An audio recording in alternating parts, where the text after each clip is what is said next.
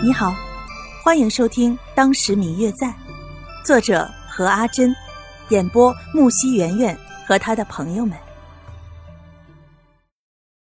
第一百九十五集。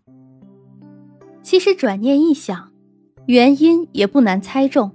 即使自己再怎么不愿意，正所谓父母之命，媒妁之言，难道还能说一个不字吗？想当初。自己的母亲不就是因为爱上了自己的父亲，但是却因为父母的命令，不得不要嫁给另外一个男人，所以才逃婚。知道活着也不能与自己的家人见面的吗？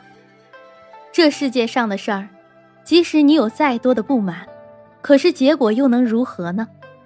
难道还要只说一句“我不愿意”，或者说“我不喜欢”，就可以解决的吗？也许宋清龄以前的种种放浪形骸的行迹，都只是自己在意识到了事情的无可逆转所做出的最后的一种自我安慰呢？自己不也是一样吗？为了想要嫁给自己愿意嫁的人，大老远的从巡山跑到了扬州，又从扬州转辗到京城。若说不是为了逃离所谓的父母之命、媒妁之言，为什么一直都迟迟不肯归家呢？万般的思绪一时间在自己的心头涌起，想到这里，不禁再一次被捉弄人的不可琢磨的命运感叹。不知道这一桩被人安排的婚事的当事人是怎么想的？明眼人明明一眼就看得出来，刘芷兰的心并不在她的未婚夫身上，而是系在了另一个人身上。可是，所有的人，包括最爱他的父母、祖父母们，却全都是视而不见，一个劲儿地准备着他与宋清龄的婚事。最近几天，刘芷兰一直留在府中，除了帮助准备自己祖母的寿辰之外，还被自己的父母拘着，整天在家中学习各种礼仪以及嫁衣的准备。自古婚事就是由父母的心意来的。可是儿女心中的想法，又有几个父母是真正的为他们考虑过了呢？左右这万古以来的婚事，都是顺了父母的心，逆了自己的意罢了。